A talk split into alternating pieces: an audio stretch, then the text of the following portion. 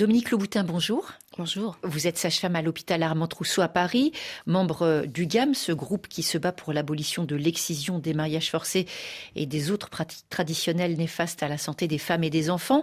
Est-ce qu'il existe des risques particuliers lors de l'accouchement associés aux conséquences de l'excision?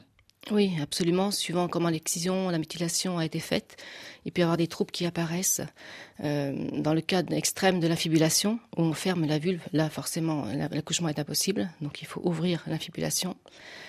Et euh, en cas d'excision avec des, des, cicatrices adhérentes ou kéloïdes, ça peut aussi compliquer les choses. Donc ça complique l'accouchement, oui, de façon générale. Est-ce que certaines femmes prennent conscience de leur excision lors des consultations prénatales? C'est-à-dire qu'avant, y compris dans leur sexualité, il n'y a pas eu de mots mis sur leur état intime?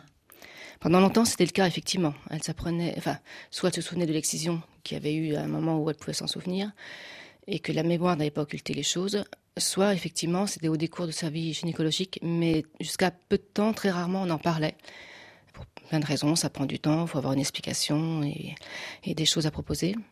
Mais maintenant, on, on commence à parler plus des mutilations depuis une bonne dizaine d'années et du coup, on essaie de prendre en charge avant l'accouchement, bien sûr. Merci beaucoup, hein, Dominique Leboutin. Dans Priorité Santé, tout à l'heure, nous allons parler de la peur des autres, l'anxiété sociale. Comment freine-t-elle le lien Repli sur soi, angoisse? Comment expliquer cette timidité extrême qui isole? Quand consulter? Quelles thérapies peuvent se révéler efficaces? On se donne rendez-vous en direct à 9h10 temps universel.